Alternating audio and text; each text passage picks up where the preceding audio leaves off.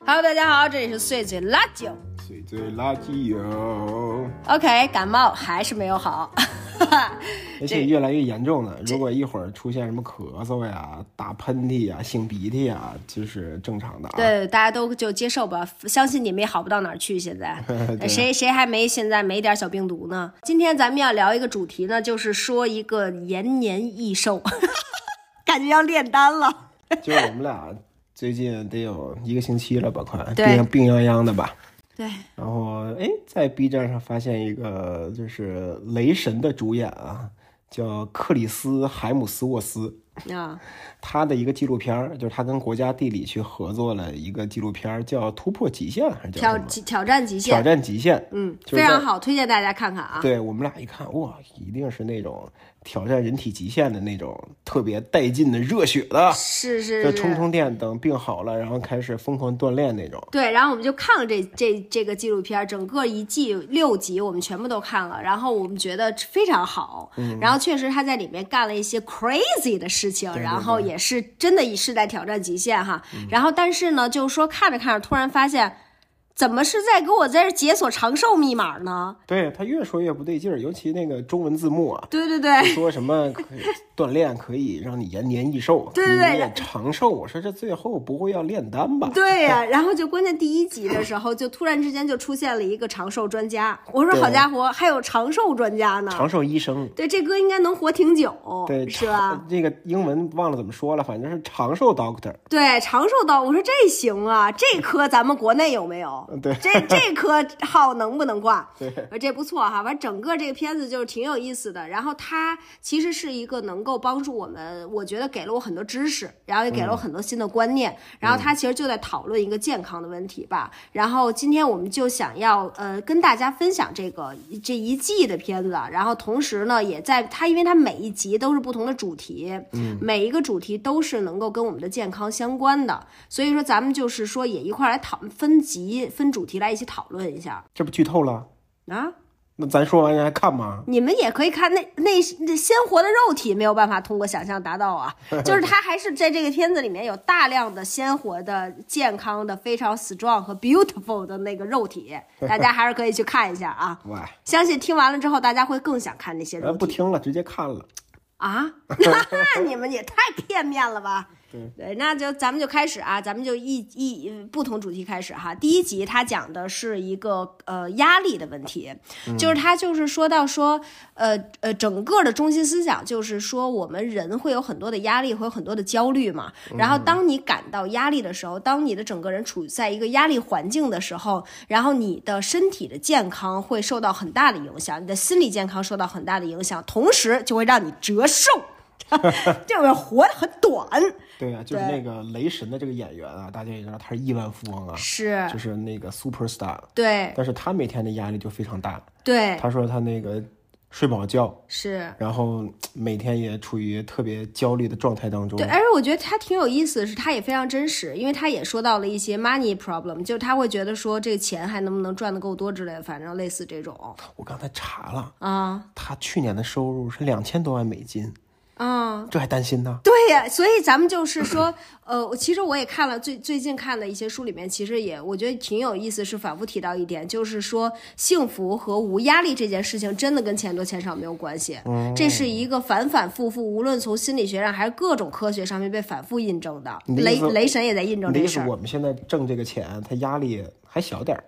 那个就不要挣更多的钱。我觉得也不一定是说更会呃小一点儿嗯吧，但就只不过是说你挣更多的钱也对这件事情无益。差不多，是没有任何帮助。那里面很有意思的一点就是，他不是有一个呃关于斯坦福的一个教授吧，就是好像关于压力的这个、这个是这个是呃测试，然后他是有一套装备，那套装备就是从脑袋上带着东西啊，然后身上穿着一个贴身小背心儿啊什么的对，然后监测你各种各样的身体体征，然后他就是会。会在说当呃测试到当他的压力变大的时候，然后他首先是会你的呼吸会变得非常急促，然后呼吸的频率会增加，然后并且他的心跳，比如他的静息心跳，因为他也是经常运动什么的哈，我忘了具体的数字了，他比如五十多，跟我差不多，我记对对对对嗯对，就是比如说静息心跳，它可能是在五十九左右吧，嗯然后他可能稍微感到压力的时候，你会明确的在一个 pad 上面明确的看到他的心跳变成了八十多、九十多，然后甚至可能到了一百二三、一百四这个状态，嗯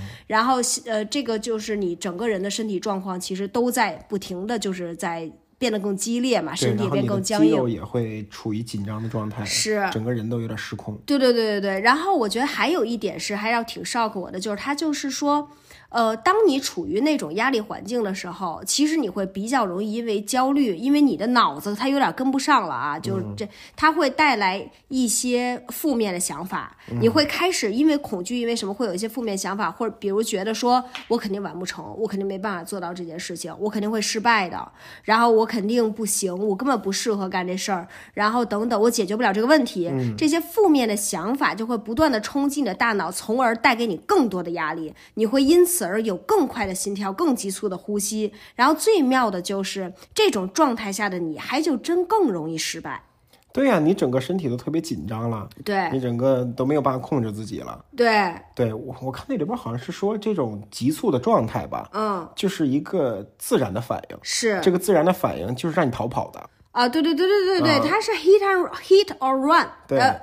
对，就是要 fight or run，好对像是对什么？对，就是说是你的，让你的身体的整个细胞是面对，说是现在是我留下来 fight 这个局面对，还是说咱们现在就是一个跑，咱们就是他就整个就在做这个决策嘛。跑不错。是，就是就是说这，对，然后他就这样，然后反正整个这个片子其实他就在说这个哈，然后嗯并且这个斯坦福的专家也给了呃呃 Chris 一些能够战胜这个压力或者比如调节压力、调节呼吸的一些方法，我觉得也挺嗯好的。待会儿也咱也可以说啊，咱们就先讨论一下这个压力这件事情。嗯，就是你觉得，比如说在你的生活里面，你有没有这种压力状况？如果那个人是长寿专家的话，那我敢称是压力专家，就是短压命压专家压力是吧体验官。 哇， 压力压力体验过，就是今天早晨呢，我还就是差点给自己憋死。嗯，对，因为我们濒现死体验。在 那不是 差一点点吧。 OK，对，就是我们现在每天早晨呢，呃，领导让我们早自习，嗯，也不是早早自习吧，反正领导跟我们一块儿，大家早晨就站成一排，大家你一你块的儿行业现在已经变得越来越神秘了。学点什么东西 OK 对吧？然后每天有一个人站出来分享一些专业的一些知识，嗯，然后今天呢，就轮到我来给大家分享。嗯，然后你说巧不巧？嗯，这两天我正好感冒了。嗯，然后感觉是上呼吸道有点感染吧，或者什么的，反正本来喘气就费劲。嗯，然后我说，因为是面对着大家，大家站成一排，我站在大家对面。嗯，对吧？我就戴个口罩，我说别给大家都传染了。嗯，然后当时我本来就是一个爱紧张的人。嗯。在戴口罩之前，其实我就有点气短了。啊， 对，因为我紧张，我特别知道自己有两个特征，一是气短，二是想吐， 对吧？对然后戴上口罩呢，我就拿着那个稿子，忽然感觉，哟，这个字怎么模糊了？ 啊，真的，对呀、然后就开始狂喘气，嗯，然后也干呕，呃、幸亏戴着口罩，大家没看我舌头伸出来啊。 舔口罩了。对，然后在那个开始的几乎一两分钟的时候，我就完全不知道自己在干什么，然后开始出汗，哦，然后就像那个你说的啊，就是呼吸急促，啊，身体冒汗，啊四肢僵硬，视心线模糊心跳加速，是视线模糊对。我觉得哇，答应， almost there。对对对。然后我就想起了，因为咱们俩刚看完这个这个纪录片嘛，嗯然后我就想起哦，合适呼吸，啊，你合了吗？合了就吗？刚刚说的那个，啊它这个合适呼吸呢，就就是呼吸呼气，先吸气，嗯，对。嗯，是不是差在这儿了，老 公？对对对，嗯，难道我是先呼的？ 我说怎么越来越憋？对对，先吸气，大概四秒，对然后停留四秒，对然后再呼气四秒，对再停留四秒，对反正就是这四个步骤，差不多等长吧。对，就相当于你想象自己是画在一一小盒个对画一个正正方形的小盒子，对在里，面然后我还从另一个方面又开始激励自己，嗯哦，你是最棒的哦，真的啊啊，You are the best 想这个了啊！对太对棒对了对嗯对对对，果然后然叨叨还是管用啊，然后那个经过了两三分钟嗯毫无意识的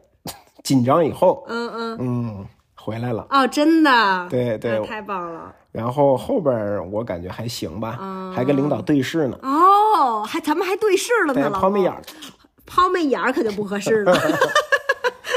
反正我是属于整个比较慢热，嗯就是我处于这种公众面前啊，嗯，也不是公众嘛，一共十 来号人儿，哎，毕竟领导一个人，咱都属于公开演讲了，对对对，反正我一般属于比较慢热，嗯一般前期，比如说这个一个小时的时间或者十分钟的时间，有四分之一的时间都是不知所云啊 OK，有四分之一的时间都是在解决那个心跳快、呼吸急促、想吐的问题 啊合适呼吸呢，这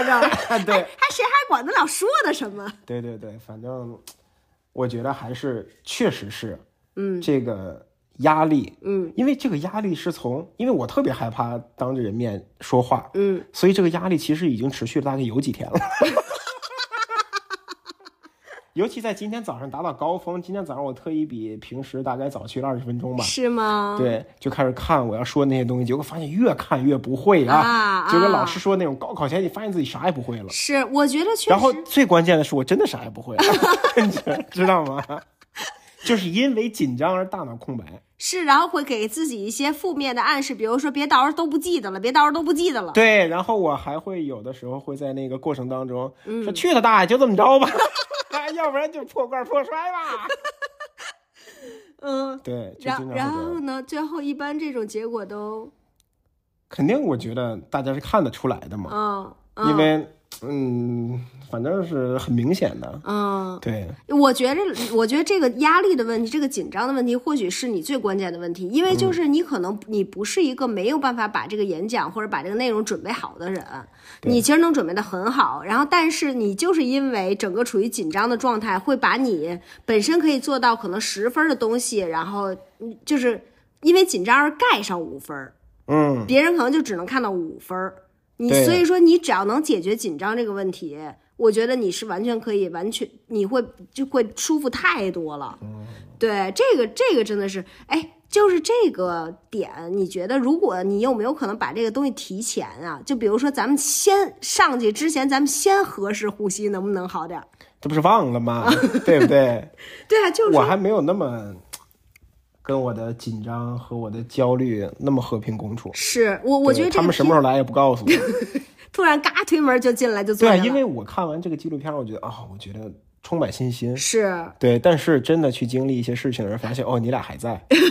嗯我觉着他这个纪录片儿给我一个很大的信心，是在于说这个问题是可以经过训练的。对就是这个那个压力管理的老师，他是非常非常就是呃认真的，是觉得或者非常 normal 的觉得这个压力是可以被管理的。对，这个压力是可以经过训练的。我觉得他这有一点说的很好的，就是我们其实很难在你比如说像你今天你你是刚知道这事儿能训练，但嗯其实还没什么训练呢。然后今天可能呃，在你可能原来的过程里面，你都是不知道该怎么样去应对和该怎么样训练去管理它，你对因为你都我不知道。我们之前总说啊，你你不喜欢在很多人面前去演讲也好啊，嗯去表演也好啊，那你就多在这些人面前去表演、嗯去说话。嗯，但是你后来发现，就是你一直紧张，是我觉得就是没有掌握那个方法，对，就是你对一直上，一直紧张，然后慢慢慢慢就会越来越贬低自己，是因为你没有找到那个方法去怎么解决，然后你对嗯也没有一些日常的训练，是对吧？就跟你所有的训练都在赛场上呢，这能行吗？对，然后而且你会得因为有一些负面的经验，而让你更加没有办法迈出去继续尝试这一步。对尤其是当这件事情是一个不是必须要面对的事儿。嗯你比如说公开演讲这事儿，咱们也可以在职场上选择说就是默默无闻嘛，对吧？啊咱我们就是不说，呃，对，我们也可以就慢慢，我觉得如果负面的经验，就如果没有很好的方法去训练自己，并且不断的在积累负面的经验、不舒服的经验的话，慢慢我觉得任何一个正常人都会选择远离和逃避。对对吧？因为谁会没事儿非得要去 fight 呢？当然是乱了呀！对你你说是不？这个就是一个很明确的一事儿，所以我觉着咱们还是这个方法很重要，嗯所以说可能你慢慢，咱们慢慢就要在各种各样的压力里边去尝试合适呼吸啊，或者是调整心跳啊，或者正面暗示啊等等的，不断去训练，这还是有希望的。对，就是他在这个第一集里边，他嗯也采取了很多训练的方法，那些方法远远超乎我们的想象。如果大家感兴趣的话，可以去看一下，是是就是是简直就是濒死，是，就是让你在那种濒死的状态下去寻找那种安静的状态。对对对对对，嗯我觉得还是一个挺，真是挺不错的。嗯然后包括，哎，对，大家去看一下吧。这要是再说完，确实就没必要看了啊。这这这还是挺刺激的，前面都非常刺激剧透，你就是那种剧透的人，就我跟你说，还是涉嫌一你些就剧枪透毙的 那种。还是涉嫌一些剧，咱们都聊到这份儿上了，咱们俩都好不到哪儿去了，好吗但是他大部分时间都是演那些训练呀，我没说呀？OK，我好吧没说啊。但可你跟大家说有训练，你差点就要被 枪毙了。嗯真的，反正挺不错的，大家可以去看一下。然后就是说，如果你也是一个非常容易紧张的人，还是有有有有希望的哈。嗯然后我觉得我在看这集的时候，可能呃对我来说比较呃震撼的地方是在于，因为我本身不是一个很容易紧张的人，咱能让咱们紧张的环境，就是没皮没脸，你知道吗？对，，在能让咱们哦就是你感觉是公开演讲，就是把一块滚刀肉扔在地上了，你要怎不么是怎么踩都行。对你那也不是这个样子，是因为我觉得我还都能够做得很好 的。对啊，就是说你要不让我演讲，那咱还不去呢，那是吧？就是这个，我觉得我还是不没有考试上什么学？我真，这就是我上学这么多年一直以来的想 法。啊我就觉得说，要是不考试，咱们还上什么学呀？老师，这个没有随堂测验吗？对呀、那我我们这一节课在干什么？我就那你怎么检验我有没有学明白呀？你怎么检验谁学的好啊？那这这东西那就没有意义啊！这这我就一直是这么想的哈，所以说我很少紧张，但是我觉得他说的那个负面想法的这个，还是让我有我很深的体验，因为我本身是一个。大部分情况之下比较正面思考的一个人，我通常情况下，比如在做某一件事儿之前，我都会跟自己说肯定没问题，这就是我很自然而然的想法。你知道你最负面的是什么吗？嗯，涉及到健康问题的。哦，涉及到健康，真是一败涂地。 对，就是又有任何一点身体上面的，哪怕是万分、千万分之一是指向不好的方向，是，你都会给自己强大的负面的信号。我就会觉得完了，死了。然后那两天什么都不想干，嗯对饭也对，不想吃了，也不想锻炼了，什么都不想干了。是我就会整个大糟糕。所以说，那那个时候有压力吗？当然就是非常有压力，我每天都睡不着等觉。会儿啊，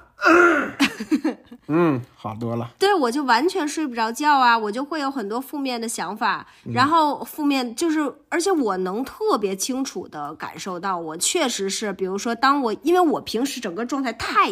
太平了，你知道吗？太没有那种紧张的状况了，只有兴奋。没有紧张，所以说，当我在有负面的想法，我特别特别能感受到那个负面的想法会给我怎么样的那种心跳加速，然后整个人因为只是因为你的 mind 里面有一些想法，它甚至不是真事儿，就会对我造成一个心跳变化、压力的变化、出汗、睡不着觉。整个一个大崩溃，我就是特别明白这个。你就想，你比如说你要在大家面前演讲，它好歹还是一真事儿，你知道吗？就是你好歹是一你真的要站在大家面前，这个事情是要真的要发生。但是我很多时候会因为我我我陷入这种情绪，你在在大家面前那个状态的时候，都是因为我就坐那儿干想，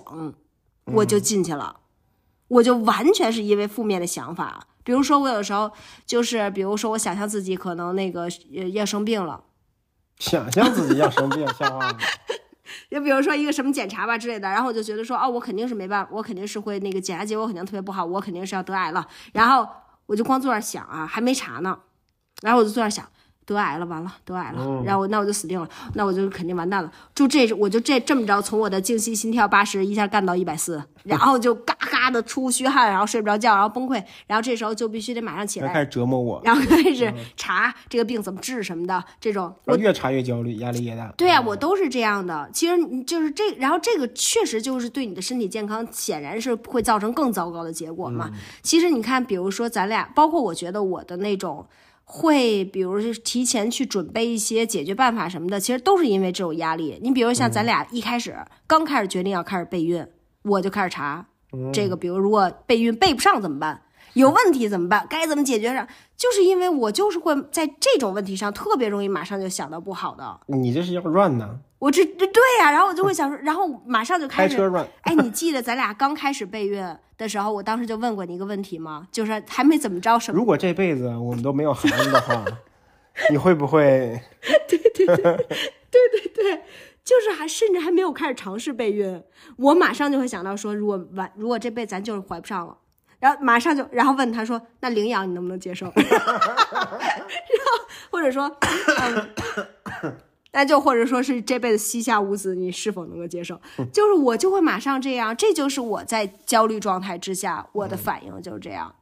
所以这个是我看这个片子的时候，我觉得这个真是很糟糕。然后我突然就有一种还有点虚伪的感受，因为我总是劝别人正面一点，正面一点啊，大家别往坏处想，怎么这么怎么想那么负面啊什么的。但是我发现我有一部分生活里有一部分事情，我就是会 straight 去那个最坏的地方，嗯，然后这个给我造成很大的压力，所以这是我看第一集的时候，我觉得这是我可以调整的地方。可能当我面对到那种情况的时候，我就需要马上，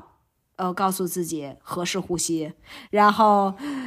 呃，让我的思绪去正面的地方，然后这个正正面的去思考，不要再去想了，停止啊等等，我可能就要干这些事儿。嗯，对，这个是。这个是第一集压力啊，我觉得这集我们聊的比较多，是因为我觉得这个事情实在太 normal 了，就是生活里面太多了。尤其是对于我这种压力之子来说，是我相信大家都是压力之子，压力之子现在就给我扣一好吗？现在就把一打在公屏上，我看一看有多少压力之子。然后如果说你是一个完全无压力之子的话，我也想见见你。好吗？我们就见见，看在评论里面见一下啊。然后第二集呢，就是更加大为震撼，朋友们。第二集就是一个跳进大冰海，对，在大北极圈子跳进大冰盒子，对，在北极圈子里面、大冰海里面冲浪之类的，干一些非常奇怪的事情。对，然后他这集的，他每一集其实有个目标，是对吧？这集的目标呢，就是在大概零度的海水里边，是然后刮着风暴、下着冰雹的、刮着大风的这么一个海水里边，要游二百三十码。对对对，二百三十码，朋友们，你们听起来好像不多是吧？但它是北极呀、而且是逆风，就是这个事情特别崩溃的，就是现场所有的工作人员全都穿着极地羽绒服啊、极地大靴子呀什么之类的，都就简直就是绝了的那种啊，都是那个南极科考队那套东西恨不得。然后他呢要穿着游泳裤衩儿，甚至不是说那种潜水服之类的东西，就是游泳裤衩儿，只是一个裤衩儿啊他，然后跳进去，在这个海里面逆着风。大卷浪里面狂游这种感觉啊，所以就反正非常的崩溃吧。然后这集他其实想要说的就是，呃，要走出舒适圈儿，就是因为我们生活里面会有很多，对于身体来说，身体会有很多不舒服的状态，比如说极度的寒冷，或者是极度的燥热等等的这些温度上的不舒服，或者是比如说肌肉上的是这种不舒服哈，然后会有很多的不舒服的状态。然后呃，我们呃就是说这个对于健康比较有益的是，我们需要去面对这种不舒服。对，因为这个演员他其实澳大利亚人嘛，嗯，其实澳大利亚他自己说天气非常暖和的，对，然后整个的温度、湿度也是特别合适的，非常宜人。就是他他说长期就处于一个比较舒适的状态下，对包括去啊那个澳大利亚的温暖的海水里边冲浪啊对、游泳啊、晒太阳啊，其实都是特别舒服的一件事儿。是但是呢，一他一个澳大利亚人，他来到这么冷的地方，他首先要挑战的是什么呢？他首先要挑战的就是在冰海里冲浪。嗯，这件事儿真的给我惊震人撼到了首真先，我惊不人知了道他冲浪那么好，是，就是那个整个就是那种大蓝色调，对感觉没有一点阳光，就是没有一点绿色，对没有一点温暖的东西，在那个是海水里边去冲浪这件事儿，真的是对于我来说简直太可怕了。沙滩上都是雪，啊就是雪地。哪有沙滩呀？大雪地啊，就是、啊对嗯大雪地，然后直接就是大冰海，然后嘎在上面冲浪，我也是确实没有在其他节目里面见到过。太可怕了！你想想，我在就是那电影个浪里也本来没见那个过，浪浪本来就很吓人，感觉能冻住，你知道吗？ 就是感觉对，是感觉是那个《冰雪奇缘》，你看过吗？啊是是是，就那种感觉，就挺吓人的啊。他就在这这整个画面就很震撼，大家还是可以去看一下哈，也有很多的肉体。嗯然后呢，那个呃，我觉得他表达这个说，我们可能无论是从心智上更健康，还是身体上更健康，都需要走出舒适圈儿。嗯然后他说到一点，就是说恐惧在那儿，我们需要走过那个恐惧。嗯，这点我觉得是还是挺给我挺多震撼的。你有没有什么就是在你的人生里面走出舒适圈的体验？首先我呢是肯定没有在这个南极、北极游过泳或者是冲过浪啊，咱就别提那事就是儿那了。件事对于我来说，我希望有生之年吧。咱们游泳也不是说太利索呀，咱 们咱们咱们先比咱们去一个深水区游游泳这个事情，现在还没 check 他啊就吧？在看的时候，他也问我，就是给你多少钱，嗯你愿意体验这个？嗯，我伸出了一 只手，我说一百万呢？我说不不不不，这个十万十万我就愿意。嗯，我说但是我不会游泳啊。真的你他说你你可以训练，给你三个月的时间。我说那得一百万了。啊，真假的 呀？对，一百万我才愿意干这件事儿。我这这个我不给钱我也愿意。它里面所有干的事情，除了中间有一集，待会儿咱们要提到一带而过的那个以外，我都愿意不，我都愿意不不给钱，我都愿意去体验。我觉得这个大滨海这我实在太有点想尝试了。你说说你有没有走出舒适圈儿的各个方面走出舒适圈儿的体验？我这个人呢，不怕大家笑话，我是一个特别怕失重的人，嗯，我特别怕坐飞机，还特别容易晕飞机。是。哎所以呢，你还特别恐高对，你也特别不喜欢速度。对，反正每次只要飞机一晃悠，我那个手啊就抓着那个扶手就离不开了，就一直抓着。宝宝不是抓住扶手，是我的手， 是不那不是扶手，啊 那扶手不是手吗？是手啊。是是是那是是那也是手，对，对，我们俩有一次去迪士尼，就是上海的迪士尼呢，有一个过山车、摩托车的那个啊。哎，就关键问题就是那时候我们俩还在谈恋爱，你知道嗯吗？大家就可想而知我的宽容度有多高，我真的还是很爱他的，因为接下来这一幕真的让你们会崩崩溃。对我们俩那个在排队的时候呢，就属于那种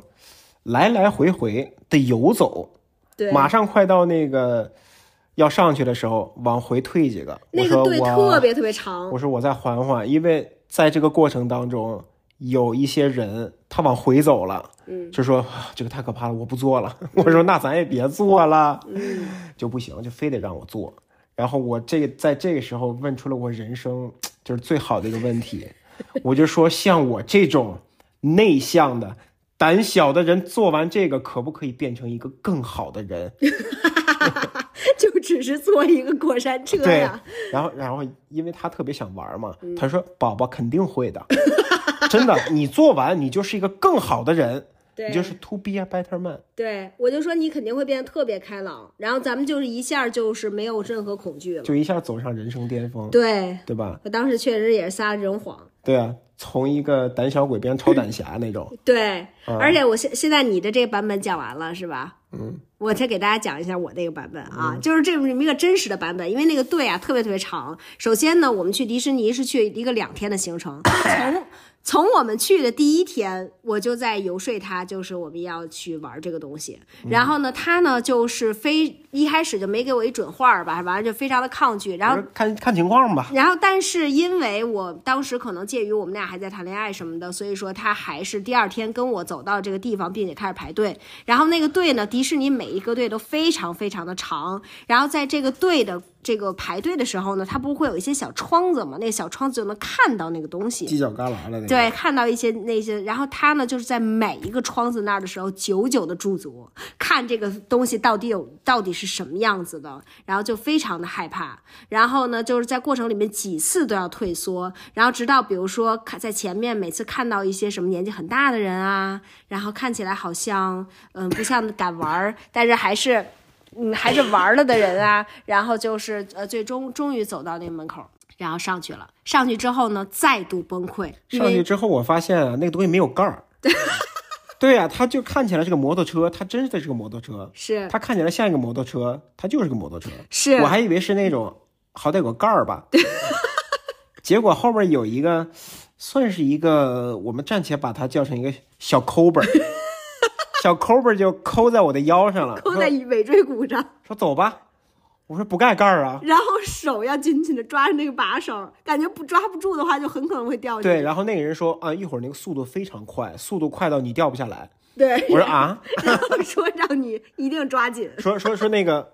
我说这个 安全全靠惯性啊，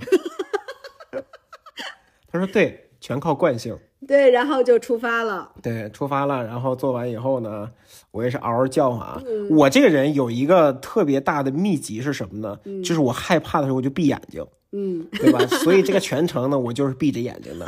对吧？包括在环球影城做那哈利波特的那个，对大家都说晕不晕？我说不晕，闭着眼 睛呢。对，我必须告诉大家一下，哈利波特那只要闭上眼睛是真不晕。 不是我闭上眼睛也挺晕的，它有它有那个三百六十度那嗯个旋转。反正总之吧，就是这么着，就这么一个情况，这个就是突破了，算是突破了。我们俩在一起已经快要八年了，然后这个是唯一一次，对，但是突这个破我吧也不知道算不算走出舒适圈了，因为我做完这一次呢，以后再也不敢做了。你这个算是迈出一个脚趾头在舒适圈儿，你在舒适圈儿外面溜达一圈儿，但是回来了。对，确实不太舒适，嗯舒适圈外边确实不太舒适。对，然后觉得还是算球，对对对，然后就还是这么回地吧来了。啊。嗯，对，那就再没有了吗？咱们举人生活到三十四岁，走出舒适圈儿，只有这么一个坐坐过山车的例子吗？没有啊，再也没有任何走出舒适圈儿的例子了吗？基本上没有了。您就是一个你就想我这么多年，我甚至都没有熬过年，就是因为太困了，啊我都没有喝过大酒，就是因为太难受了。啊！任何不舒适的事儿我都不会干。你真是一个非常谨慎的人。对啊你有吗？走出舒适圈儿，我整个一个人基本就是活在舒适圈外头，偶尔咱们就上舒适圈里面睡个觉。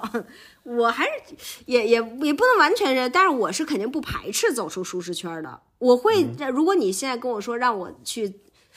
但也不能这么说。人岁数大了以后，比如现在对于社交这事儿，我是很不愿意走出我的舒适圈儿，就是可能可能呃，可能我觉得身体上的挑战吧，比如说就是运动啊，或者是有一些就是这种极限的，这我这我都很愿意挑战，我很愿意尝试。但是现在在有一些社交这些方面，在社交这方面吧，exactly 我就是完全不愿意走出这舒适岁圈。数大了，反而精神上经不起蹂躏了，经不起任何蹂躏，精神上绝对是没办法经起蹂躏但的。肉体还行。肉体那随便来，毕竟肉体咱们还是年轻 嘛。然后可能我觉得整个人生下来，现在最让我走出舒适圈儿的，最让我感觉我是因为没有办法走出舒适圈儿而没有办法做一些事情，然后最终又走出去了的，可能是我从我那个可能比特别特别稳定的工作辞职。就是转行这件事情，大概是在我二十六岁的时候嘛。那时候我可能在一个这个很稳定的工作，首先这个工作就是现在大家说的那种类似体制内稳定高薪，然后真的是挣的也很多。嗯我应该是当时我们同学里面毕业以后挣的最多的，然后也很舒。但是就是说我一嗯你们那个些同学真的去从事那个社会心理学的工作了？那真是一个后没来发现真难呀、对啊，是真难啊。然后反正就可能没有，都是就还是比较挣的比较好，然后都挺好的。然后我就是在从在那个工作辞职，因为我完全那不是我喜欢干的事情。你我现在也家里面那些看起来像样的东西都是那会 儿买的，但也不是咱们嗯对，就反正那时候确实也买了不少。那时候也比较挑选，也比较大胆。对我其实从进入这份工作我就想辞职，然后就是但是因为太过于舒适了，一直舒了舒服四年才辞职。这家伙是是一个什么心理？这地方太舒适，我得走。因为就是我明确的知道我不喜欢，就是觉得我不喜欢，这不是我想干的事儿。我有我想干的事业，我有我想干从事的行但是业，你想干的那个事儿并不舒适。不舒适啊，肯定不舒适。你比如说，我当时也希望能够进入美，比如说当时年幼无知的我最最当时的那个梦想是，我想去杂志，我想去做编辑，我想去做作者，然后我想干这事儿。然后但面对一个我跟当时我正在做的那个工作，我也不喜欢，然后但是我就要辞职，就是想走，但是因为又觉得这工作真的挺稳定的，真的挣的也不错啊，真的好像也还行。我那时候我记得我当时我好多跟有一些朋友聊天儿，呃，他们也劝我说你要好好想清楚哈，你不可能说。反正就这个工作辞了也没了，然后，但是我当时就跟他们说，如果那个时候我四十岁，我觉得这个工作是一个完美的工作，但是因为我那时候只有二十几岁，二十五、二十四五岁，我觉得我应该要去干我想干的事情，然后我觉得最终我可以从那儿辞职，那是我一个绝对是跳出舒适圈的动作。嗯，是因为我首先是我的我的工资简直就是一个跳大跳水，我之后挣的是我当时在这个工作，在我原来工作里面的连零头都到不了。这么惨吗？当然了，非常非常惨，就是简直惨爆了。我都我听，就我到了那个新的工作，然后我一听说挣这个钱，我都我我都惊了，我都没听说过，从大学毕业就没听说过还能挣这钱，然后就觉得非常惊人的一个数字，然后。呃，就是还是很辛苦的，经过了几年，但是事实证明，我这个跳出舒适圈的动作还是正确的，然后而且也是一个对我来说吧，至少给我的人生带来了很多新的体验，然后我觉得对我的能力、对我的各个方面、对于我的灵魂的丰满，可能都是一个经历的丰满，我人生体验的丰满，都是一个巨大有的有益处的动作。这家伙跟我那个过山车一比，你这个太拔高了 吧？老公真不是我这太拔高，是您那个确实是有点太低了，这个真的，您那几乎就相当于是说我是一个从来不爱跳绳儿的人，完了我跳出我的舒适圈，跳了个绳儿，对，从来不吃米饭，今天吃了一碗大米饭，发现好香啊！也基本上是这个意思。然后而且后来决定说我，但我还是要每天都吃面条。 对，对，反正是这么个意思吧。然后这个，我觉得这个这一集还是有很很大的那个是很好的意义，就是说，确实我觉得应该要，我们会比较习惯于逃避恐惧嘛，就是嗯当那个不舒适来的时候，我们会比较那个想要逃避那个恐惧。然后，但是确实我觉得应该是 push through，就是冲过去，很对，重而要。且他在这集里边也说到，我们的身体其实，在极寒，嗯，和超高温，他应该说是七十多度吧，对，就特别高对，是温一个的桑七十拿。多度一个桑拿房，是在这种特别冷和特别热的环境下，我们的身体都会分泌一些特别有益的东西，元素，嗯，东西，嗯咱让我们们变得咱更健康。对就它非常就科科学学那啊一趴啊，对对就是对我们对也没对没太记住，是反正是被那种北极的那种天气啊，那种场景给震撼了。是这一趴现在要给大家，就他嗯最后给到大家的一个健康上的建议，就是每天晚上洗澡的时候，然后最后三十秒冲凉水澡，这件事情非常之延年益寿。 现在病成这个样子，我觉得可以尝试一下，我 的天会不会哪直接就好了？会不会直接就支原体肺炎 了啊？ 直接咱就干干去住院。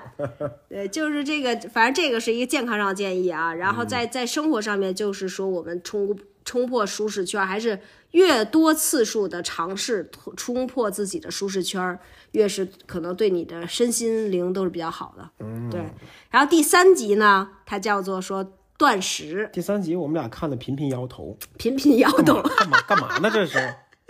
对，而且就虽虽然它是第三集，但是我们确实是最后才看的，对，为因我为们一直没有看，觉得断食，对，断食简直就是嗯一个不可思议。是是即便是看过了以后，我也还觉得是哎呀不敢苟同。对不敢 苟不敢苟同。反正他大概就是说，一人需要短时间的断断食，然后他这个断食首先非常之决绝，就是只喝水，不吃任何东西对，然后说在这个过程当中，他也不是完全不动啊，啊，就是他正常生活，这四天不吃任何东西的情况下，嗯，还得锻炼，还得给家人做饭。还得潜水，嗯，还得游泳，对，还得做引体向上、是，对，飞鸟、是各卧种，推、跑步，对，反正平时干那一套吧。大家看看雷神的身材就知道他每天运动量有多大，对，啊就是他还是有那个运动量的，是，但是不吃东西，对，然后还要正常的跟家人生活在一起，和你正常吃饭的家人生活在一起。还给家人做饭。对，我首先雷神没有厨师，朋友们，雷神要自己给他儿子做饭，这事儿真的这给他的三个孩子做饭，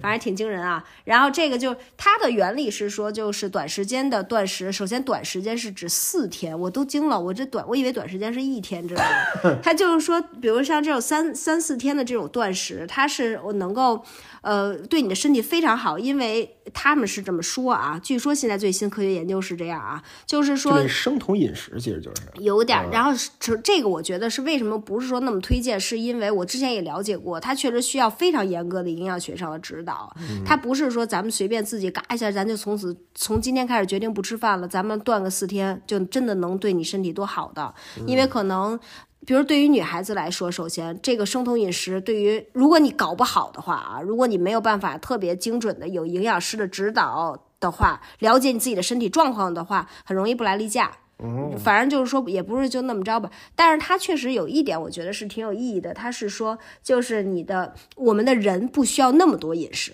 我觉得这个是的。对，然后他说呢，如果人进入这种生酮的状态下，嗯，会提高你的敏锐度。感各种感官的敏对，锐就度。其实我去年的时候，嗯因为三高嘛，嗯因为尿酸高，因为因为我爸就是痛风，我特别怕自己痛风，嗯对吧？我就去看了协和营养科，然后人家给我一个食谱，嗯，然后我就不怎么吃饭了。就啊现在按照那个 频，就按照那个频次在吃东西，那个那个那那个量在吃，是就是大概呢，就是一天只能吃半个苹果呀，也呃不是没有那么严就水果重这一吧趴是半个苹果，水果首先这个东西，朋友们对健康真是没什么好处。对，它大概一天只能吃半个手掌这么大的一块肉。对，瘦和肉，对，半个手掌这么大一块米饭，加上半个苹果对，差不多就就这么地了。这一天咱就交代了。对对对，然后我那段时间确实觉得我的感官是比较敏锐的，神清气爽。我的头脑是清醒的，对，就是整个人，因为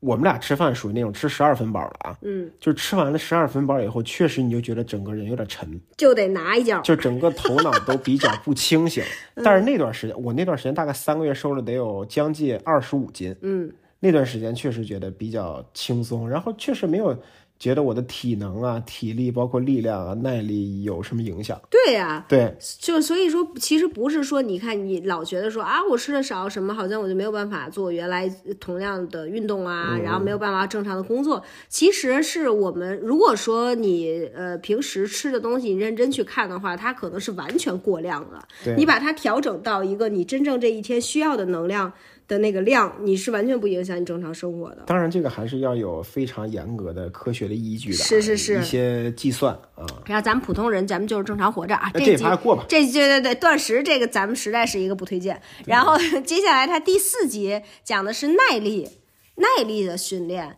这个也是我觉得也很不错哈。它就是其实里面讲到的一个点就是，嗯、它就是说，我们的肌肉其实是可以，呃，不不只是需要去做一些那种呃能力上的训练，就比如呃力说量训练啊嗯力量训练，不只是要去做这些，它更需要去做一些耐力的训练，能够让你坚持更久，然后更持久的那样，更持续性的那样的训练。对，然后他举的这个例子就是说，这个运动甚至不需要让你太喘，对，但是一定要持久。是时间一定要够长，对，就比如说慢跑，可能两个小时，是然后每一周去有两个小时做这种耐力的训练。是是是，我我觉得就是可能这一点让我比较震撼的一个地方是在于，呃，比较给我提个醒儿的地方吧，是说就是因为我们现在都会比较追求高效完成，就是我们会希望我我肯定希望我每一天的有氧。和我的力量训练能够结合，首先希望他们，然后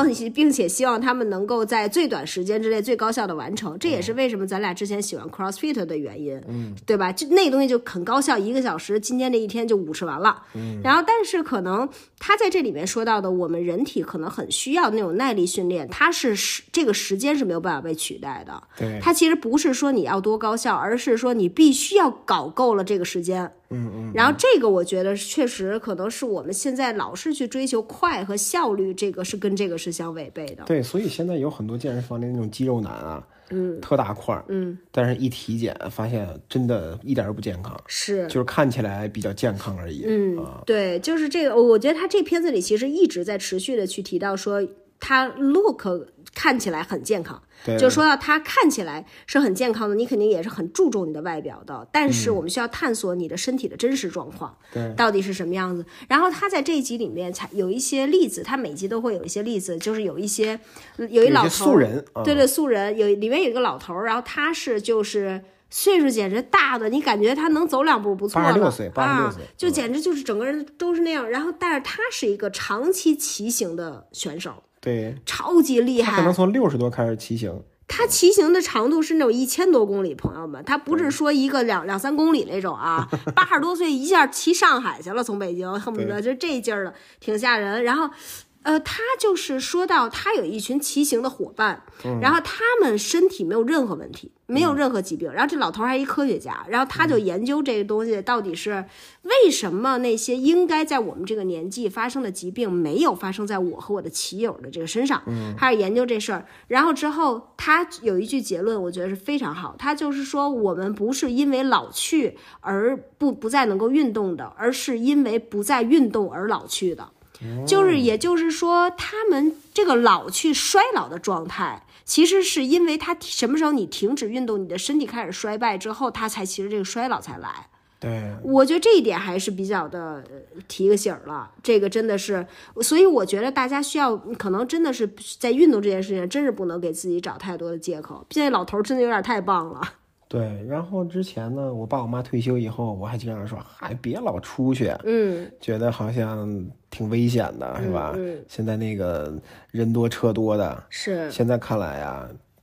他有的时候确实感觉我爸的身体比我还好，啊，对啊，他经常扛着那么重的相机，背那么重的包，一是，拍拍一天，一走走一天，你知道对吧爸爸那包真的是我反大正为震撼，我大概背半个小时吧，整个人要吐了。 对，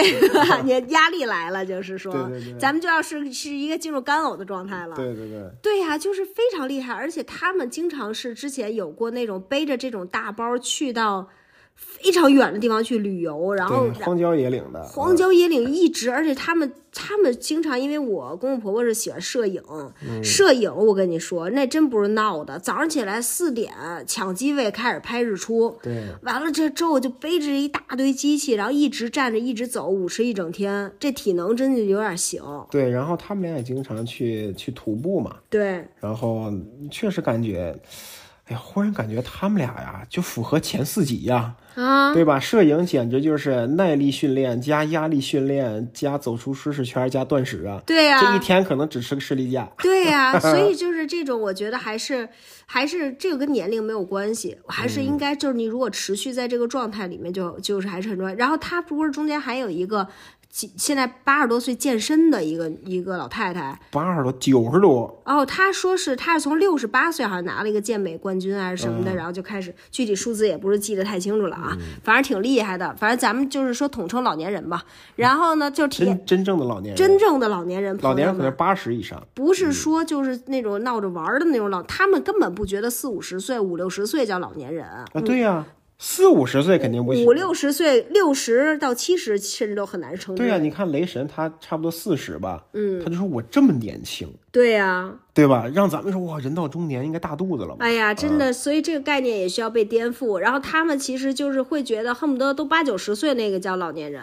对，然后他们到到那个岁数，其实还可以干很多事情。所以说，我们还是需要知道这个，呃，这一集得出来最有意义的，我觉得对我来说最有意义的一个建一个建议啊，就是等到康复以后，对对对，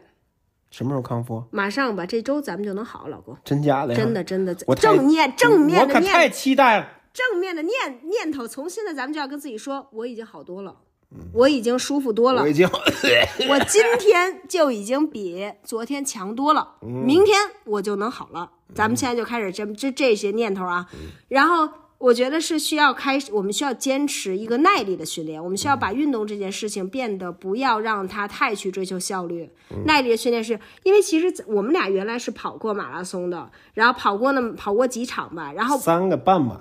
然后长跑这件事情，原来其实我跑的还是挺多的，还是经常挺，我也很享受这件事情哈。但是现在可能觉得忙啊，或者有很多替代的方式啊，比如在家单车呀，或者爬楼梯呀，各种你都觉得不错。但是我觉得跑步这种纯耐力的，然后时间舞池的长一点的这种，我觉得还是不能被取代。对，所以说，我们可能要重新进入马拉松的训练了。嗯，然后咱们就是开始两个小时每周的，然后每天可能稍微零散的有一些有氧，两个小时可不可以拆散在一周的七天？不可以两个小时就一一直搞到完，就是两个小时。太久了。 还没开始就退缩，嗯所以这个耐力训练我觉得是很有必要，也也建议大家看了这集之后可以去琢磨一下啊。嗯，然后他那个咱们就说到第五集，第五集是我觉得是对现代人啊，对当代青少年们，嗯哎青少年，咱们都是青少年现在，对对，现在是青年嘛，对吧？最有用的一集，对对，也是让我们觉得啊最应景的一集。是，真是，因为他就是讲到关于大脑的问题，对，关于认知的问题。就我一开始看到这集呢，它这集叫 memory，嗯，然后提到一些大脑锻炼，我说肯定要做题，对，对吧？我说 肯嗯定得有一些脑力训练，对吧？就跟那个什么一站到底似的，是吧？你得做计数对做这个题，然后这个牌是什么菠萝还是梨那种，啊，对，然后结果根本不是这么回事儿。他就是说到说我们现代人在现代的这个生活环境里面，在一个非常人造的一个环境里面，其实我们的大脑的压力很大，然后就是大脑你的那个呃。你是，而且就是在于这样的环境里面，因为比如我们每天都在使用手机啊，我们每天在使用各种各样的搜索工具、辅助工具。其实我们的大脑，你感觉每天你清醒的时间很长，但使用的频率很低。对，基本上咱们说一大白话，就是说基本不怎么动脑子，活死人，胡就真的是没有动脑子。你哎，我真的觉得咱们认真的想一想，你这一天里面有没有什么动脑子的时候？我觉得大家都可以，咱们可以一块儿啊，咱们就把它当成一个直播节目，咱们就聊有没有？你觉得你自己从早上起来醒来开始，你动脑子吗？就我这一天还是有动脑的时候啊，啊但是觉得特别难调动，啊就是我的大脑特别，因为我在单位那个电脑就特慢，啊！就每次重启可能要重启五分钟，我觉得我的大脑的重启至少需要十分钟，嗯真就是比那个用了十几年的电脑还要慢。哦，你那种慢的感觉，就是说，比如说要现在开始动脑子了，就感觉出现呃这种。就是嗯动不嗯起来这脑子。对，你就感觉冬天车打不着火似的，哦，对，我觉因得为会有。平时就是哪怕是刷手机，哪怕是锻炼，啊、哪怕是那个你做一些运动，嗯其实我感觉都处于无脑的状态。完全无脑啊！因为你看，我觉得咱们大脑需要通过什么来锻炼？我觉得那里面讲到了有一个挺好的，就是他就是说，呃，比如他是是他那个对他的这个大脑的设定，大脑锻炼的设定是把他和一个朋友给扔到了一个澳大利亚的一个大荒野里面去，然后大森林，然后大对大森林，然后是让他们在进去之前，先跟他们分析了一遍这个路线，告诉他们说，哎，你要怎么走，你们要露营一晚上，你们会遇见什么，然后从哪儿的拐什么的，反正然后之后不给他们任何的东西，没有手机，没有任何电子的，没有 GPS，什么都没有。然后你要通过你记住的这个路线，然后通过你的常识，在这个呃森林里面去分辨方向等等去找这个路。嗯它是然后达到到那个目的地哈，它是这样的一个过程。然后在这个整个过程里面，那个也是有一个斯坦福是跟斯坦福合作的是， 跟它也有一个斯坦福的一你个说嗯错了，前面那是麻省理工。哦，不是麻省理工是后面的第六集。 Oh my god！对吧？ 咱们这脑子呀，对，然后就是他就是呃有一个也是一个记呃锻炼记忆的那么一个专家，然后他就是说到说人呃大脑在分辨方向的时候，就是在找路找方向的时候，是大脑能够执行的最复杂的任务之一，它会刺激到你的大脑里面那个海马体的细胞，然后让它生长而不是萎缩。其实也就是说，比如类似像分辨方向、制定路线这样的事情，是其实对大脑一个很好的锻炼。对，因为它那个分辨方向不是说简单的，我就东西南北，我指一个方向那么简单。嗯，你可能需要去各方面的感知，是比如说风向啊，比如说水的声音，嗯，比比比如说太阳的位置，太阳的位置啊，包括就是就全方位的去体验那个环境，是然后来嗯判断啊，可能是那边儿。对，然后所以说我我觉得，就比如说在咱们自己的生活里面想啊，我觉得像分分辨方向这种事情，几乎就是完全没有这个锻炼了。对，你想现在开车呀，你如果不用导航的话，对，你哪儿也去不了，是的，对吧？尤其像你这种人，对啊呀、嗯有一些地方可能去过恨不得一百次了。啊，然后完还全是不没有记得嗯对，就是我完全，因为我在，我觉得人是一个特别趋向于使用工具的，嗯就是我们会知觉得说，因为有一条更简单的路，就是打开导航啊，非常简单，哎，你这次去韩国是不是深有体会？深有你体就发会现。没有， 因为忘了买那个韩国电话卡，所以电话电话里边地图用不了了，你嗯是就发现整个人废了。废了废了，只能在周围溜达了，呃就对是啊一个完全就是没有办法分辨。然后，所以我就觉得，你比如这种对大脑的训练，在我们的日常生活里已经没有了，你说这件事有多可怕呢？然后你嗯就再想想，在就是类似这样的事情，在你的生活里还有吗？你比如说，当你遇见一个问题的时候，你非常简单，比如当你遇见一个你不知道的东西的时嗯候，你会非常正常地拿起手机开始搜索。对呀、甚至你像现在，你比如说领导让写写什么东西，嗯，然后有的那个比较那个开放的同时，嗯，直接就 Chat GPT 了，对呀、就写完了。是啊，就直接就写了。确，我觉得其实确实可能，你要是把它当成一个办公工具的话对，我觉得也那也是一种合理的使用哈。但是对于我们人的大脑来说，它确实缺少锻炼了。然后我们其实很少自己再去想解决办法，很少自己再去搜集信息，很少自己再去处理信息。如果是这样的话，我们大脑其实就没有办法得到锻炼，其实它就很容易退化。然后他后面还说到，就是说有一点对爱人来说也是一个挑战，对就也是一个很大的提醒，就是他说到说。呃，人如果说就是呃不跟别人相处，长期处于一个比较孤立的状态的话，对大脑是非常不好的，对大脑的这个进展是非常不好。他就是说要跟人相处、和人互动，才能够对大脑提高大脑的活跃度。说孤立的状态会提高百分之五十得阿尔兹海默症的概率。也就是说，你如果要是一直处于跟人，他就里面提到说，所以你跟谁在一起相处这件事情非常重要。对，所以他安排那个场景就是两个朋友，嗯，一起去到大自然里边儿对，去找路，是，去露营，去徒步，对，那个看到一些美好的风景啊，然后真的去用眼睛去看，是，去耳用耳朵去听，是，然后，对对我记得它里边有一个画面，就是雷神说：“我看到这种场景，我一般会拿起手机拍一下，是，对吧？”然后其实没有说我真正的去欣赏。对，我拍完了以后回家，我就看照片儿，无开始无无就是无脑的回顾。然后这个我忽然想到啊，就是咱们不是要看那个新加坡的 Coldplay 吗？嗯， 然后我就看到在 YouTube 里边，其实很多人在质疑这件事儿。啊、因为 Coldplay 整个是观感，从听觉到视觉，可以说是一个盛宴吧。嗯，但是很多人就在质疑，就是现场五万人，至少有三万人在拿着手机，是，是，是，我在拍这个东西。是，就是我想的是，说我拍完了，我以后可以看。是，是，是，没有人，几乎很少有人，我我我想着我现在我要在当下去体验这件事儿。是，嗯我觉得这个是一个我这次去看那个 One OK Rock，其实我有一一些感受的，嗯就是因为我其实我原来也会挺喜欢拍的。嗯也挺喜欢就这样去记录的，可能有一方面是我觉得我需要呃拍视频啊，我想嗯要表去记录生活，去录记录生活变成一个 vlog 啊之类这些。然后，但是其实我这次有在想，就是我其实原来拍的那些东西，我几乎没有也再不回也去不会再看的，看了你不会再看了，就对，很奇怪然后而且呢，我比如说把它做成一条 vlog，我里面可能能用个。十秒、三十秒之类的素材，我不可能说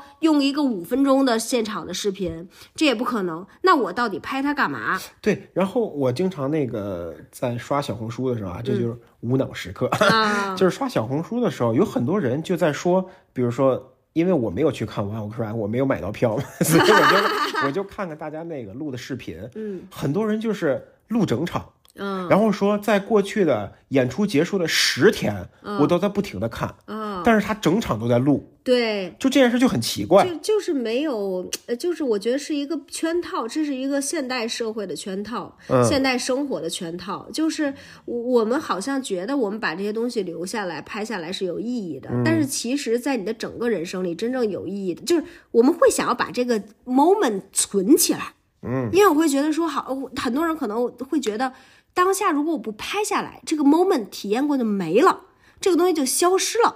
然后所以就想要用通过拍下来的方式把这个 moment 抓起来，然后塞兜里存起来。但是其实这个骗局是在于说，只有你真正的在这一刻里面完全的沉浸、体验，用你的耳朵去听，用你的眼睛去看，用你的大脑去感受，然后你真实的知道此刻是一个你、一个肉体、一个你、一个灵魂站在这儿，在这个地面上存在于这个空气里，只有这一切是你能够把这个东西存下来的真实的方法。对，因为他这集啊，他英文姓 Memory 嘛，嗯因为这个雷神他其实有阿尔兹海默的基因，嗯，是他们家好像一家三代都有这个 没有他爷爷有，但他自己那个基因比较容易得。对，说是可能是正常人的八到十倍。对，对，然后他就特别害怕，因为他家庭也挺幸福的嘛，是，他就特别害怕会忘记那些真切的感受，嗯，对吧？然后他也讲到自己小小时候可能也没有那么有钱，是，他就觉得那个时候也没有电视，也没有手机，生活的环境真的是，我感觉他是不是生活在澳大利亚中部那种 对，就是荒漠当中。但是他觉得，呃当时滚烫的地面，嗯炎热的空气，他都记得非常清楚。是即便已经过去可能三十年了是，但他都记得特别清楚，是，比你拍在手机里边要清楚得多。对我觉得可能这个对我们的有一个呃挑战，就是说，我觉得对我们的大脑真正好的，然后也是对我们整个人真正好的，就是我们能够真实的去感受。嗯，他就是他其实刚到那个湖那个森林里面的时候，是先要被当地的原住民的那个酋长允许他穿过这片丛林，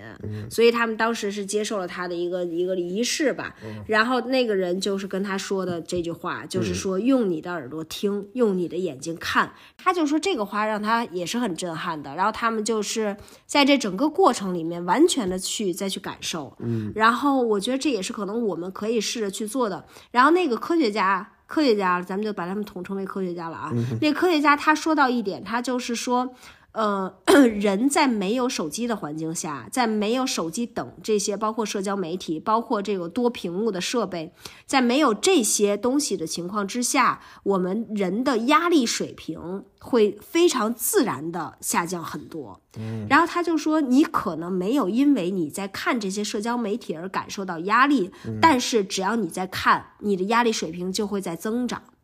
然后他也就说到说，这就是为什么你可能睡前，如果你在刷社交媒体，你可能在刷手机，然后你的入睡就变得有点困难，就是它会在大脑里面好像刺激你的某一个位置吧，好像影响你的包括皮质醇的水平什么都会有影响。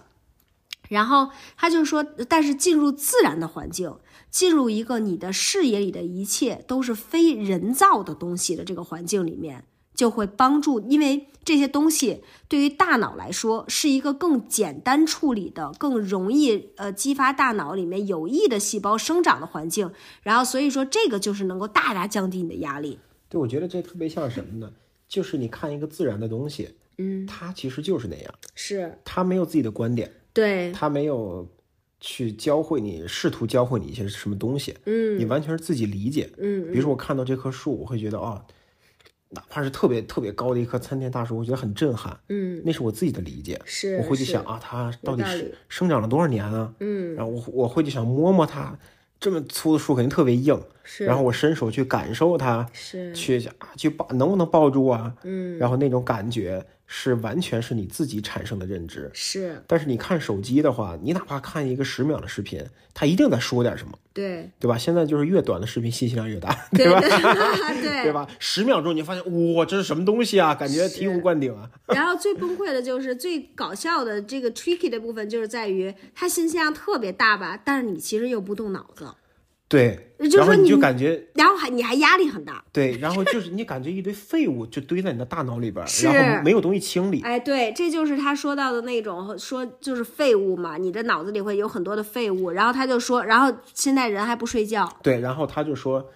那个雷神这个演员，他其实睡眠不太之好，前说过有压力的问题嘛，嗯他其实每天睡不太了太长时间。睡睡眠质量也不好。对，然后那个科学家就是说，我们的身体里边儿有一些部门儿啊，嗯，他就是在你睡着的时候，他才上班儿。对你如果没有熟睡的状态，就是熟睡啊，对他是不上班的。对，他们有可能晚上在那儿啊，整装待发，就等你睡觉出来干个活儿。是，然后他们干的活儿呢，是我们的大脑的细胞里边，它会呃一经过一天的使用之嗯后，它会产生一些废物，那些废物、那些不好的细胞会附着在好的细胞上面，然后那些这部门儿呢，就是一个清理的部门儿，嗯他们在你睡觉了以后，帮助你去清理那些废物，然后随着我们的人的可能本身的衰老，你大脑的这个能力的下降，你那个废物生长的速度就变得很快，然后再加上如果你的睡眠质量不好的话，他清理的这波人，他上班他干活儿这效率可能就赶不上你长的一些坏细胞的速度。对，就你可能你刷的手脑子就机不好了刷到凌晨三点，你本来就有很多废物，对摄入废很物多巨废物多对对吧？然后还没给他上班的机会，是因为你六点起床得上班去了，你得上班了。然后所以说你第二天就是在脑子里面有很多没有被清理掉的废物，对这就是为什么，比如说如果你不刷手机，你睡前是看一会儿书，然后你是有一些摄入，然后或者是甚至你在野外露营，你是在大自然里面，然后你又能够在比如晚上九点半十点的时候睡觉，然后第二睡了一个饱饱的很满足的一个觉，然后第会特二舒天服嗯 起来你就会发现神清气爽，因为你的脑子里真的没有废物了。所以说这个我觉得还是一个挺有意义的一个一个提醒，还挺不错的。这期大家这这一集大家也可以好好看看。然后咱们就说到了最后一集，嗯，最后一集呢，它讲的是呃衰老和死亡。我觉得这一集是它这整一一季的这个片子里面我最喜欢的一个设定，对，因为前五集吧，你总感觉他在改变让你去对抗，是挑去战，对抗衰老啊，对抗你身体机能的衰弱，对，让你好像不会变老了，是。真的是变成一个那种长生不老的因为那种他一怪物了。对，啊因为他一直在探索的是说怎么能够更加的保持健康，对怎么能够更加的去战胜自己的一些疾病基因，对然后怎么能够让自己的身体的状态、大脑的状态都处于一个更积极、更好的状态。嗯，然后但是第六集他说的是你需要接受死亡和衰 老，然后就是说整个就是说一个扯犊都是前面都是扯犊子，你最终就是要接受。嗯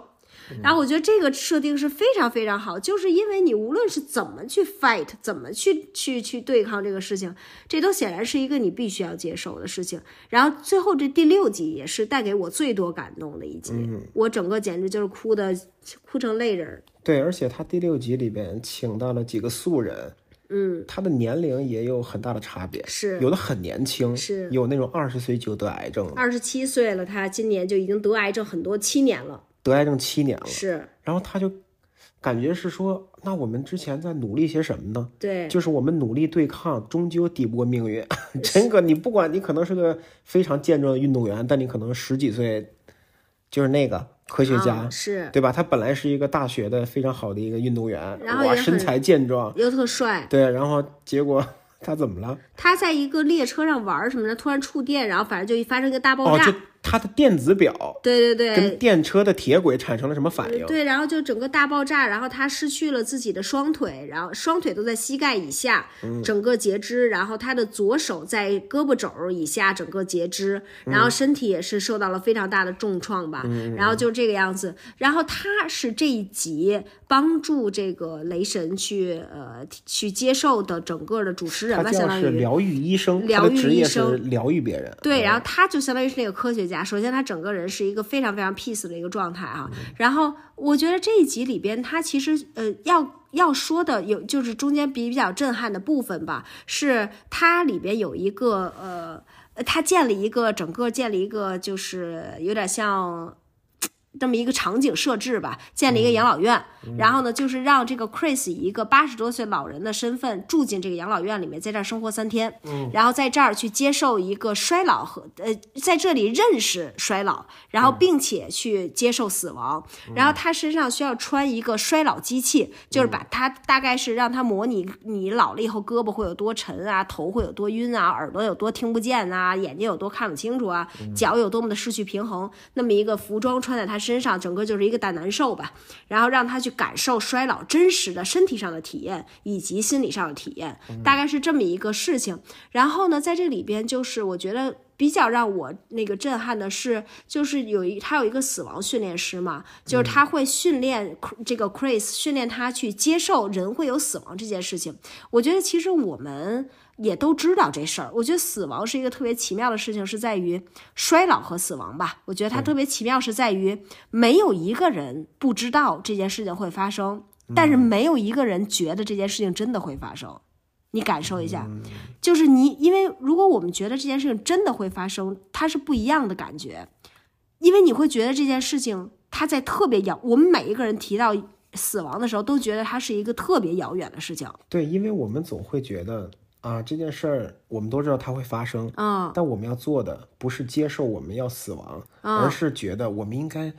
抓住当下，我们应该去努力赚钱，我们应该去更努力。当然，努力是没有错的啊，嗯，但是我们并没有去尝试接受死亡这件事情对我们可能会都知道会有死亡，但是咱们整个中国的人的文化都是别提，啊，对，就是说我们别知道提就不会老。对对对，就好像别提就不会死，哎或者说比比如说提多了，这比如如果真死了，就是你提多了，你 呸呸呸呸对呸对呸！对对，就总是整这样。然后就是它其实中间有一个很重要的训练，就是叫做暴露训嗯练。他会把这个人带到了一个屋子里面，首先你先给自己挑棺材，嗯你看这么多棺材啊，不同的材质，这个是。然后在这个过程里面，你能感受到这个 Chris 他还是一直有点逃避，对，他不会提这是一个 coffin，这是一个棺材，这是一个什么，呃然后那个，然后他就会会说啊，我们有一天都能用得上啊。然后那个老师就会在旁边说，因为我们都会死。然后说啊，那我们就是也会长眠于此，那个不叫长眠，叫死，就是不断的在跟他暴露，告诉他你会死，都会死，全都会死这个事情，让他去接受这个不是一个刺耳的词。嗯，我觉得你现在你听起来你会觉得这是个刺耳的词吗？嗯、有点儿，我也会，其实 对就是你还是会觉得 说，呃，可能是去世对走了，对，我们会觉得死是一件很，还是一件，就是因为我们暴露的不够，你知道吗？对，因为我们太不需要这，太没有办法接受这个了。这就是为什么现在其实咱们这一代人的家长就会开始给孩子去做一些死亡的训练，嗯就是很从很小，你比如说你小的时候是不是？我觉得我小的时候从来没听说过这事儿，对，没从来没听说过吧？父母绝对不会跟你说，哎，谁死了。死亡教育感觉跟性教育差不多，就是一个隐晦，自己摸索以后是不是？然后就是没有人会跟你进行这种死亡教育，就以至于我觉得这变成一件很恐怖的事情，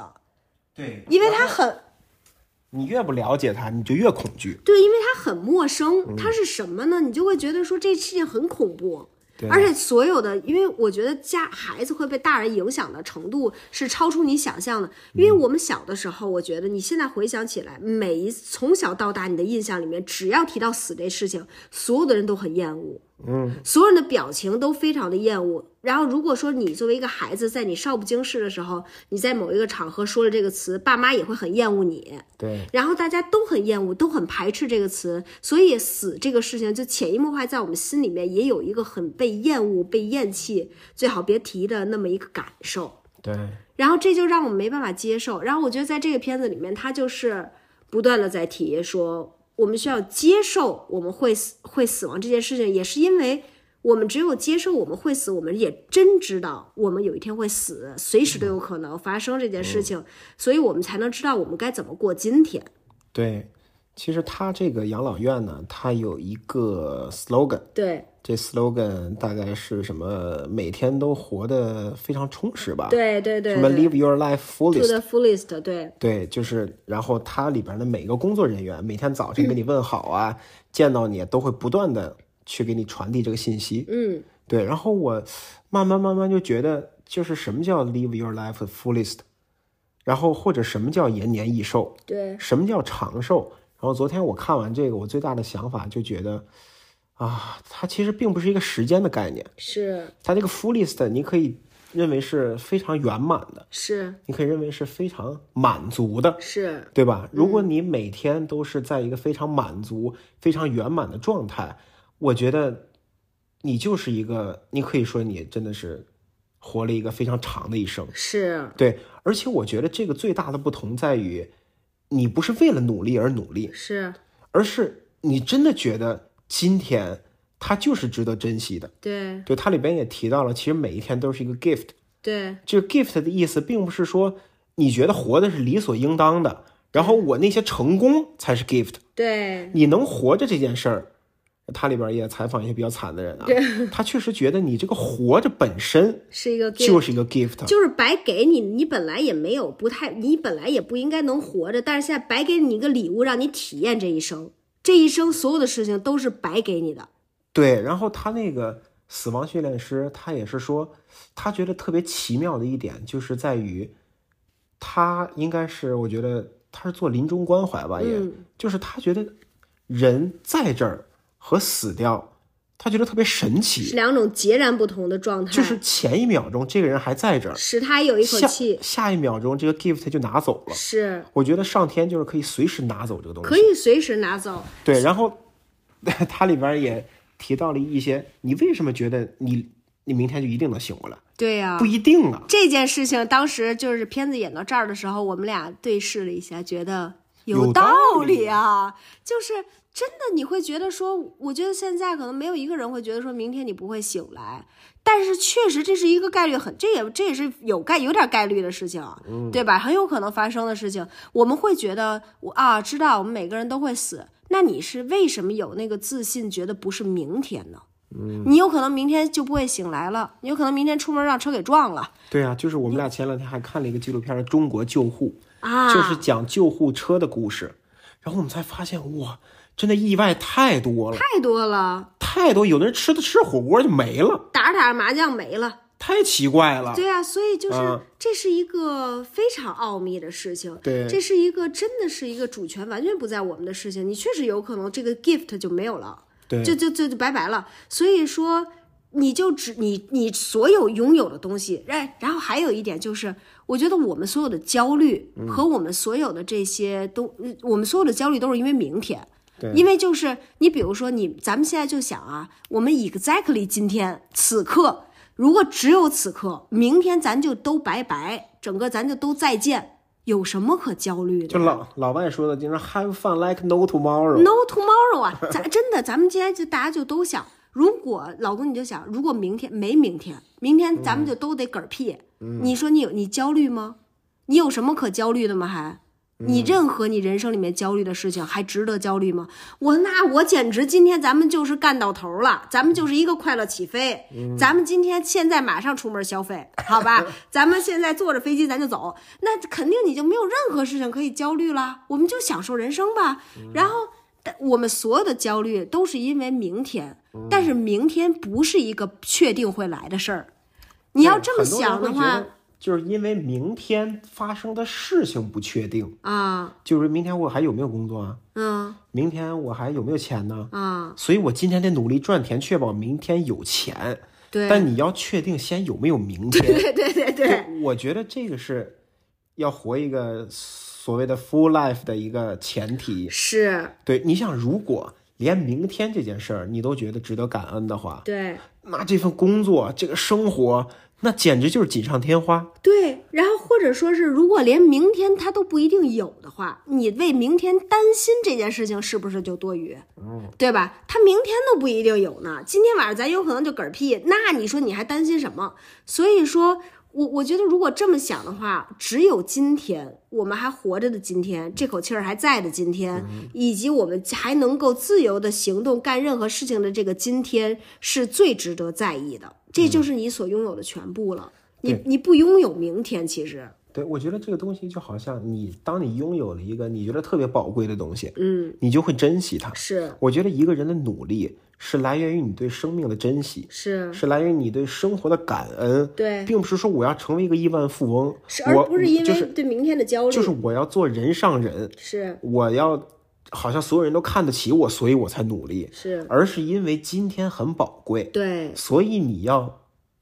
你就想你追了半天的一个女女孩儿，一女神，你当然得对她好了，对因为呀，她特别宝贵呀、对啊呀、是啊不是？对呀、所以就是因为今天是非常宝贵，所以就是应该就是活在今天，就是在这个今天，你嗯就是是今天别浪费。今天就是不能浪费，对，对所以然后就是我们就更不能浪费这个今天，去担心一个有可能根本来不了的明天。所以这个事情，我觉得是大大的缓解了我的焦虑，真的就是知道有可能没有明天这件事情，大大缓解我的焦虑。不知道能不能缓解大家的焦虑。真的，我觉得我们大可不必为可能五年、十年这那的太过于傲慢。真的，咱们想那么远的事儿，就是一个大可不必。对，其实我们俩也经常，呃，比如说有一些比较成功的朋友啊，嗯他说你有没有想过养老的事情？嗯你有没有想过四十年以后你怎么样？嗯，我说四十年以后你怎么有那么有自信？你四十年以后还在呢？这个地球还在呢，你怎么那么有自信呢？对，恐龙当时也挺自 信的，啊，对呀、他知道自己嘎一下一眨眼就没了吗？霸王龙觉得是世界霸主，啊明天我再吃你，结果没有明天了，你说怎说么吧着。了呢？真的是今天就应该把他给炫了，对，当然是我，我觉我觉我觉得每个人的想法可能不太一样啊。是有的人他就是未雨绸缪型，有的人就是那么自信，觉得自己可能能活到一百，对吧？随着医学啊科学的进步，对吧？嗯当然也有可能，但是我觉得我是属于那种真的是珍惜当下。我以前可能不是啊， 嗯，这不是你是希望自己成为一个珍惜当下 的人，对，希望自己可以成为一个珍惜当下的，因为我真的 是，我只为明明天忧虑。对，就就是说让你别为明天忧郁，你就是只为明对啊，天你忧想郁。今天早晨我要给大家讲那个东西，啊嗯我昨天晚上嗯我真的是，其实从昨天开始我就开始忧虑了，嗯，然后因为那个忧虑，你就没有办法专注在当下，是就变成了一个悖论，今天就没法好好过了嘛？就变成一个悖论了。是就是你为高考忧虑到你整个高三都没办法好好学习了，对对对然后最后发现自己什么都不会。对，哦，这个真的是很，这个很 interesting。所以说，我觉着我们能够，我们想明白死，就生命是一个 gift，它随时可能被拿去，以然后以及死亡是一个确定。我觉得它里面有一句话说的让我非常的那个什么，它就是说死亡，无论是你的死亡还是你爱的人的死亡，它只是一个问的事情。它只是一个什么时候会发生的事情，它不是一个会不会发生的事情，所以它就是说你是必然要经历你的爱的人的死亡的，你是必然会经历你爱的人的失去的，然后以及你自己身体的衰老以及你的死亡，这是你必然会经历的，只是一个问而已。然后，如果我们想明白，生命是一个 gift，是一白给的，是一个随时会被挪去的、拿走的东西，然后。死亡又是一个非常确定的事情，你想明白这事儿了之后，我觉得你会整你的整个的人生观都会发生改变，你整个的生命的观点都会发生改变，你嗯这件事情会改变你今天决定要怎么活着，对，但是我们现在在这儿侃侃而谈啊，明天我非常忧虑对，还我。们还是需要一些时间去让自己适应这个 观念。 当然、嗯是，就是，但是我觉着还是一个很好的开始，就是重新去理解一下生命这件事。其实我中间还有一段，还是因为我这个人是非常这个离别焦虑嘛，嗯，就是我非常接受不了伴侣离世这件事情，所以说我对你的健康，你能不能调整好你的压力的问题，我非常在乎。希望希望你能够尽早的调整这件事情，并且开始呃洗凉水澡，嗯，然后和每天的每周的这个耐力的训练，希望你马上就开始这样锻炼我起马来，上就变成雷神， 对，就需要马上，然后还有用你的大脑多用一用，我也不希望你得一些脑子的病。然后就是这些，可能我本身很接受不了，所以我觉得他说的这个功课，我也觉得确实是，就是你也需要接受这个离别，也是一个必然的事情。所以我觉得可能对我的那个提醒就是说，因为你爱的那个人，我觉得有的时候我们在爱的人面前的有恃无恐，是因为我们觉得我们会说我们永远都不会分开，或者说我们我们还有好像我们还有几十年的时间可以在一起。你就现在想一想，咱俩草草活到八十，你会觉得好像还有四十多年我们可以在一起，你就会觉得好长好长哈。然后，但是我觉得这个人生它是首先是非常变幻莫测啊，能不能再活四十年也不好说。其次就是你这四十年可能也是匆匆而就一下就过去了。它可能是很快的，你跟你爱的人在一起的时间其实是很有限的，所以说是需要非常珍惜的，还是对，就是看你这四十多年怎么活嘛。对就你如果四十多年，你只想着啊，我要赚多少钱，嗯，我只想着啊，给我家人提供什么样的生活，但是少了那种陪伴，嗯，或者少了对对家人或者甚至对自己的负责，嗯。我觉得这都是没有什么意义的。是，嗯然后我觉得他后面有一个思考，我觉得挺好，就是他说到说，你想象一个画面，就你想象你死的时候的那个画面，你想象你现在快人快没了，然后你的你在你的家里的哦，就然后雷神就想说，他想象那个画面就是他在他们家的客厅里，好像是，对他想到在家里的客厅，然后因为他有他们是三个兄弟嘛，嗯，有三个兄弟，然后有他三个孩子，有他的老婆，他就发现，在死之前，他当时应该处于一个催眠的状态啊，他真觉得自己要死了，就是一个死亡体验吧，对，就是他当时觉得自己，就是死亡前在意的东西，原来他一直拥有，对，原来这三十多年他一直有，是他就觉得非常神奇，嗯是就是他没有想自己是雷神，他没想一年挣两千多万美元，对他就会想着啊、我的家人都在，这一切这一辈子真好。因为我们会觉得我们有一个人生目标，我觉得我们现在清醒的状态去想，我们依旧觉得说我好像还希望得到一些东西，我可能我希望得到一些东西，无论是身份上的、地位上的、经济上的各种方面的哈，呃，物质上的，我们觉得我们好像，甚至我觉得，比如孩子，比如什么，我觉得我们还是希望我们能够得到一些东西，然后但是可能他就作为他，他也觉得他还有很多他想要得到的东西，然后可能我们会终其一生的去追求要得到那些东西，但是等到你死的时候，你可能会觉得说，哦，我原来我需要的只是我三十岁就拥有的那些东西，对，就只是这样而已。我其实三十岁的时候，如果知道。这些就是我生命里我最需要拥有的东西，我就会开始珍惜它们，而不是无视它们去追求另外一些我觉得我需要的东西。对对，对，我觉得这个还是一个很挺好的提醒。最后这集还是意味深长，然后整个节目都还是挺值得去看一看的。这期这个节目好到我们俩聊出了我们有播客以来的最长的时长，在我们一个病殃殃的状态下，对一个焦虑的人开始担心明天能不能够起 来，因为这个整个计划推迟了大概二十五分钟。现 现在连甚至就是九点多钟，朋友们真的是行，那就是说这这样吧，希望大家去看一下那个节目，然后能够在评论里面跟我们有更多互动啊，跟我们说说你们的感受什么的。然后希望大家在今天的这一天里面，首先身体健康，做一些对自己健康有益的事情，并且就是 live today to the fullest 吧，今天能够好好的完整的享受你的人生。我们都不一定拥有明天，但是你肯定是拥有今天，至少吧，到现在。对，明天呃，今天是周末啊，今天是周末。今天是周末吗？什么时候发呀？明天发，明天是周四，老公。哎呦， 哎呦，怎么着？咱还整录播那套呢？啊，这这虚伪起来了就。哦，我忘了，不是周末，不是周末，就是一个普通的周四，还没到周末呢。啊对对对，那那行行行，我过糊涂了啊。那就那就那个，祝大家今天就是这样吧，能够活到极致啊！咱们就是不为明天忧虑吧，祝大家，对，好吧？行，唱吧贼垃圾哦。怎么还跑调儿了？哎呀，咦咦咦！好的，就这样吧，拜拜。